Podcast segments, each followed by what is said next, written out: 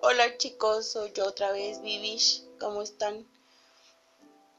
Feliz fin de semana. Oigan, gracias por compartirme, por compartir lo que estoy haciendo, por escucharme. Los números van muy bien respecto a lo que estoy haciendo. Les quiero platicar algo que ayer me contó mi nuevo escucha, Eduardo Dentista y me dijo que en el minuto 5 del episodio de Elisa Lam se escucha un ruido medio extraño y me preguntó tal cual, ¿eruptaste? Le dije, no, es hipo. Cuando yo salí de bañarme, me puse solamente una playera, que es lo que comúnmente hago. Salgo de bañar, me pongo la toalla en el cabello y me pongo una playera para que según yo me seque naturalmente. Pero antes de empezar a grabar me, dio hipo por el frío. Y según yo ya se me había pasado el hipo y bueno, lo que se escucha fueron los restos del hipo que había tenido minutos antes de grabar. Otra vez gracias por escucharme y compartirme, por sus consejos, por los temas que me han, estado mandando para darme ideas. Espero que el de hoy también les dé pelos, ¿por qué no? Creo que todos hemos este, pasado o conocen a alguien que dice, ay, yo pasé por esto. Antes de tocar el tema, voy a leer un poquito también de la historia, más o menos el origen y vamos a hablar de algunas películas y les voy a platicar mi experiencia personal. En cada ciudad de México existe una historia sobre una fantasmal mujer que sale por todas las noches a gritar y llorar por la pérdida de sus hijos. En la actualidad la muestran como una fantasma con la cabeza cubierta vestida de negro, pero realmente nadie sabe cómo es la llorona. En cada municipio del país hay un lugar donde existen testimonios sobre las apariciones de esta misteriosa mujer que vaga por las noches con voz de dolor gritando ¡ay mis hijos! Por ejemplo, en la Ciudad de México se dice que en el centro se aparece o en la alcaldía Xochimilco aparece flotando en los canales. Es por eso que en el mes de noviembre se hace la representación de La Llorona en las trajineras. Quien no ha ido, se los recomiendo, está muy padre. Bueno, no sé si este año se vaya a realizar con todo esto de la pandemia, pero se pueden echar un ojito, hay videos en YouTube. Les voy a platicar un poquito sobre la historia original, porque estaba conectada con el mundo prehispánico se ubica una década antes de la llegada de los conquistadores españoles en 1521. Fray Diego Durán, uno de los evangelizadores españoles, daba cuenta que el emperador azteca Moctezuma II estaba preocupado por sueños que advertían el fin de su reinado. A sus oídos llegaban historias de paseantes nocturnos que decían haber visto a una mujer que lloraba y gemía por lo que éste les encomendó a los caminantes preguntarle a la mujer cuál era su dolor y por qué y qué es lo que quería expresar. O sea, Moctezuma II, nada tonto, le dijo a estos paseantes nocturnos, si la ven, pregúntenle por qué su dolor o por qué está llorando y qué es lo que quería expresar. Esta mujer salía del lago de Texcoco sobre la cual se encontraba la famosa Tenochtitlan. Creo que no lo dije bien. Tenochtitlan. Ahí me, me trabé un poco, perdón. Las historias también llegaron a Fray Bernardino de Sagún, misionero que ayudó a la reconstrucción de los hechos en el México antiguo. Los, los indígenas le aseguraban a, a este fray que por las noches escuchaban a una mujer gritar, Hijitos míos, pues ya tenemos que irnos lejos, hijitos míos, tenemos que irnos lejos. Y en otras ocasiones gritaba, Hijitos míos, ¿a dónde os llevaré? en referencia a su intento de salvar a los nativos de la masacre que estaba por venir con la llegada de los conquistadores españoles. El fraile nombró a, esta mujer Cihuacoatl, que significa serpiente, mujer serpiente, o Tonantzin, nuestra madre. Algunos historiadores dicen que era una mujer que aparecía para, para prevenir todo lo que iba a caer sobre los indígenas. La leyenda perdón, se ha ido modificando y adaptando conforme a los tiempos. Sí, es como toda leyenda. Nos cuentan no hay un origen de una leyenda y conforme va pasando el tiempo, el famoso teléfono descompuesto se va modificando. Después de la conquista, se seguía hablando de esta aparición. Se decía que se trataba de una mujer indígena que había tenido tres hijos con un español, pero que él tiempo después se casó con una mujer de familia con mucho dinero. Ella en venganza mató a los niños y se volvió loca. Esta historia se extendió hasta Centroamérica gracias a que había pobladores aztecas en países como El Salvador y Nicaragua. Otro de los significados que le dieron a esta mujer es la de la mala madre. En la época de la colonia, en 1521 y entre 1521 y 1821, empezó a cobrar fuerza la historia de que la, Llorona era una indígena conocida como la Malinche, con quien a la llegada de los españoles se convirtió en amante del conquistador Hernán Cortés.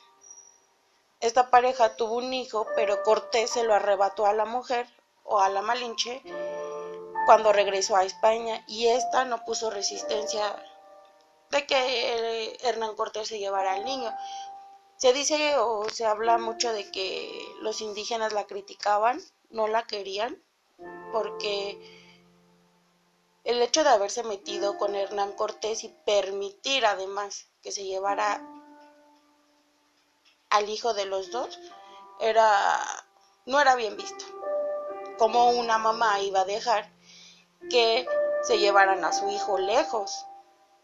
Ella jamás lo volvió a ver y se dice también que ella se volvió loca y que es por eso que ella al morir regresaba o su alma no descansó buscando al, al hijo que perdió. El nombre de Malinche significa traidora y ellos veían en ella la encarnación de la traición, por eso es que no la querían. Ahora les voy a platicar un poquito de... Es un tema que sacaron, empezaron a sacar como de moda sobre la famosa tumba de la Llorona. La tumba de la Llorona está en el pueblo de Jerez, en Zacatecas. Específicamente se encuentra en el Panteón de Dolores y es la tumba que llama más la atención. Si algunos de ustedes han visto los videos en YouTube o han visto fotografías, sí está muy de película de terror la tumba, pero hay, digo, está el tema de la mujer que perdió a sus hijos, quizás ella se arrepintió, quizás le pudo haberte ganado el coraje, pudo haberle ganado el, el, el odio, el que la hayan traicionado y hace esto con los niños, los mata o los ahoga, que es prácticamente lo mismo, pero supongo que después se dio cuenta del error que había cometido y ello es cuando su fantasma, su espíritu no puede no puede descansar. Bueno, con lo de la tumba de la Llorona tiene la estatua de una mujer en la parte de arriba y para muchos parece una virgen, pero no es una virgen, es la figura de una mujer que refleja el rostro o manifiesta el dolor, sufrimiento y soledad. Algunos comentan que si se le que se le ha visto llorar, mover las manos, lagrimear y hasta cerrar los ojos. Cuando la famosa estatua cierra los ojos, significa que la llorona salió en busca de sus hijos. O cuando esta también tiene los ojos cerrados, se escuchan los gritos de dolor de la mujer. Hay videos, eh, vi uno en YouTube de un chico que está ahí. No es nada como nada, no es un youtuber el chico, pero está ahí eh, grabando el, la tumba de la llorona y sí hay unos ruidos un poco extraños. Me dio mucho miedo. Como se los dije, creo que muchos de nosotros eh, hemos escuchado, la hemos escuchado, conocemos a alguien que que la ha escuchado. Yo en lo personal sí. Cuando mi mamá compró, yo vivía aquí en la Ciudad de México, crecí en la Ciudad de México, pero mi mamá cuando yo estaba chiquita compró casa en el Estado de México. Tenía, tenemos un, un mes este, viviendo allá, me parece que uno o dos meses. Me levanté una madrugada, mi hermana estaba dormida, mi mamá estaba en su recámara Entro al baño a lavarme la cara, sentía muchísimo calor. Y a la hora de que estoy echándome agua en la cara, clarito escuché un ruido en la calle, como alguien se lamentaba, como alguien lloraba. No era la frase de ay mis hijos, era, era alguien llorando, pero ese lamento era muy fuerte, tan fuerte que me congeló los huesos. Nunca había escuchado eso ni había tenido esa, esa sensación de miedo. ¿Cómo pude... No, en, ese momento de cómo cerré la llave o no me acuerdo si apagué la luz, creo que la dejé prendida, la luz del baño, cómo entré a mi recámara corriendo y cómo subí porque me toca, eh, en literas, me tocaba la, la cama de arriba, no la recuerdo, se me borró, solamente recuerdo que la escuché, me vi en el espejo, todavía tenía el agua en la cara y lo último que recuerdo fue que estaba en mi cama con todas las cobijas arriba. De ahí no recuerdo cómo fue que subí a la cama fue un miedo, en verdad se los juro que nunca había sentido ese miedo y hasta la fecha nunca he vuelto a sentir ese miedo. Les voy a platicar otra. Mis tíos viven en la alcaldía Iztapalapa. Una alcaldía que sabemos que es peligrosa o algunas de sus calles son peligrosas. Eh, me platica mi tía que estaba ella pintando su casa, no podía dormir, era la una, dos de la mañana, ya no podía dormir y se puso a pintar la pared de la casa o de la sala que les hacía falta. Mi tío y mi primo estaban dormidos. Estaban dormidos, ella está pintando la pared sin música, sin televisión ni nada, nada más ella pintando la pared. Dice que escucha como alguien está llorando afuera en la calle. Cuando ella empieza a poner más atención a los, a los lamentos, son los lamentos más fuertes. Va, le habla a mi tío, mi tío no le hace caso, ella va a la ventana, se asoma y ve a una mujer que traía una cobijita de bebé, traía cargando, dice ella que traía cargando un bebé y que ella se preocupó porque me dice, oye, ¿quién está fuera a estas horas de la noche? A las 2 de la mañana y luego aquí nadie en su sano juicio. También pensó que era una emergencia, que había pasado algo, un accidente o algo. Dice que mi tío ya se había despertado, mi tío ya más o menos había reaccionado, ya se había despertado y cuando mi tío se asoma a la ventana, a las dos ventanas que tienen en la sala, ya la mujer de estar enfrente, casi enfrente de la casa de mis tíos, ya estaba metros adelante y se metió en uno de los callejones.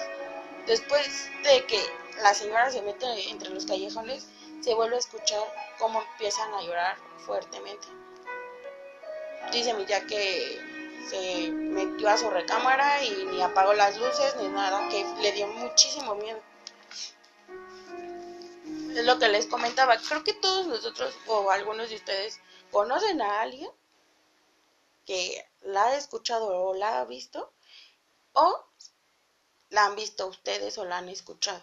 Igualmente hay videos en YouTube de gente que se quiere hacer la valiente o la graciosa y la quiere grabar. Pero decía mi abuelita, mi bisabuela, que si la escuchabas lejos es porque estaba cerca. Y si la escuchaba cerca es porque estaba lejos. Así que mucho ojito con eso. Les voy a platicar de algunas películas. Estas son mis favoritas. Hay muchas, hay muchas películas este, de este tema. Pero creo que estas están como más ad hoc y no están tan, tan complicadas de entender. Vamos con la primera, que, que es de mi favorita y de mi sobrino también. Esta va a entrar en la lista de películas de terror para niños. Es La leyenda de la Llorona. Es del 2011. Animación de aventura. Una hora 21, 21 minutos. Y esta película trata de unos niños que intentan detener a un fantasma de una mujer que secuestra a niños que vagan por el bosque y debido a sus sentimientos de culpa por haber ahogado a sus hijos, se va robando a los niños y la, el, fantasma los tiene como secuestrados. No se las voy a platicar, véanla, está muy, está muy bonita, tiene mensajes muy bonitos la película. La que sigue es Mamá del 2013. Entra entre terror y suspenso. Dura una hora 40 minutos. Esta película es de Guillermo del Toro. Le tenía más expectativas a la película. Creo que está dominguera. Quizás también tiene un mensaje padre, pero bueno, lo dejo a criterio de cada quien. Les voy a platicar un poquito de ella. En el, el, día en que mueren los padres de las hermanas Lily y Victoria, estas desaparecen en el bosque. Su tío Lucas y su novia Annabel comienzan a buscarlas hasta que después de cinco años logran encontrarlas en una cabaña en el bosque. Creo que sí, puede estar dominguera. para quien no la ha visto, luego luego va a pensar en la leyenda de la llorona. Está, está entretenida la película. La que sigue no es muy de mis favoritas, me aburrió un poco. Está como muy predecible, pero se los digo, es criterio de cada quien. La maldición de la llorona es del, 2019, eh, terror y suspenso, dura una hora 33 minutos. En la década de 1970, un legendario fantasma que se oculta en la oscuridad de la noche aterra a niños, pero una trabajadora social y sus hijos se adentran en un mundo sobrenatural lleno de misterio. Tienen que verla. Digo, a mí no me gustan las películas tan largas. Entonces creo que creo que más la del problema suyo, pero véanla. Creo que está igual entretenida y ad hoc para el tema y para ahorita de esto de la pandemia para que despejemos un poco la mente y dejemos de estar pensando en enfermedades, en virus raros, en todas esas cosas. Kilómetro 31 Creo que es la única película mexicana de terror que me gusta. No soy muy fan de las películas mexicanas, pero cuando vi esta sí me dio mucho miedo, como se dice vulgarmente. Sí me, sí me dio pelos. Es del 2016, entra en terror y suspenso y dura una hora 45 minutos. Es muy rápida la película, un poco predecible, pero sí, sí está, sí está entretenida. Siete años después de haber estado involucrado en los casos del kilómetro 31, un oficial es llamado para investigar una serie de desapariciones de niños por las avenidas Río Miscuac y Río Churubusco en la Ciudad de México. Esta es la, la, de, la parte 2 de kilómetro 31 o kilómetro 31 y medio, como lo llaman en algunas partes. Eh, véanla, está, está buena la película, creo que les va a gustar como les digo, para despejar un poquito la mente. La de la leyenda de la Llorona, si la se pueden sentar a verla con los peques. Y como se los dije, va a entrar en la lista de películas de terror para niños. Está muy bonita y tiene buen mensaje. Este igual es kilómetro 31 o kilómetro 31 y medio. También está buena. pues, más que nada es para despejar nuestra mente, pensar en otras cosas, no estar pensando tanto en los problemas, en esto de la pandemia, pensar en algunas otras cosas como la llorona o por ejemplo o lo que está ahorita de moda que a ver se salió de la vitrina. Supongo que vieron los memes. No voy a hablar de los Warren ahorita porque otra vez están de moda y creo que ya mucha gente ha hablado de los Warren. Entonces creo que este tema de los Warren o de sus casos tocaré en otro momento y como se los dije muchas gracias, en verdad muchas gracias. Esto lo, empecé a hacer más como un proyecto personal, que un día dije, Viri, tienes que hacer algo. Estás en tu casa, tienes que hacer algo. Ponte a escribir, ponte a... Ya leí algunos libros, también les voy a platicar sobre ellos, libros de terror. Pero dije, tengo que hacer algo. ¿Qué voy a hacer? Que está de moda. Voy a hacer un podcast. Así que muchas gracias por el por compartirlo, por escucharme. A lo mejor muchos de ustedes ya están hasta el gorro de podcast de terror. Pero en verdad muchísimas gracias por los comentarios, por lo bueno y por lo malo. En verdad muchísimas gracias. Los quiero. Pórtense bien. Y acuérdense de lo que les digo. Si van a... Hagan lo que hagan. Que no afecta a terceros, por favor. Y no se les olvide cubrebocas y lavarse las manos. Los quiero y en verdad gracias. Les mando un besito. Chaito.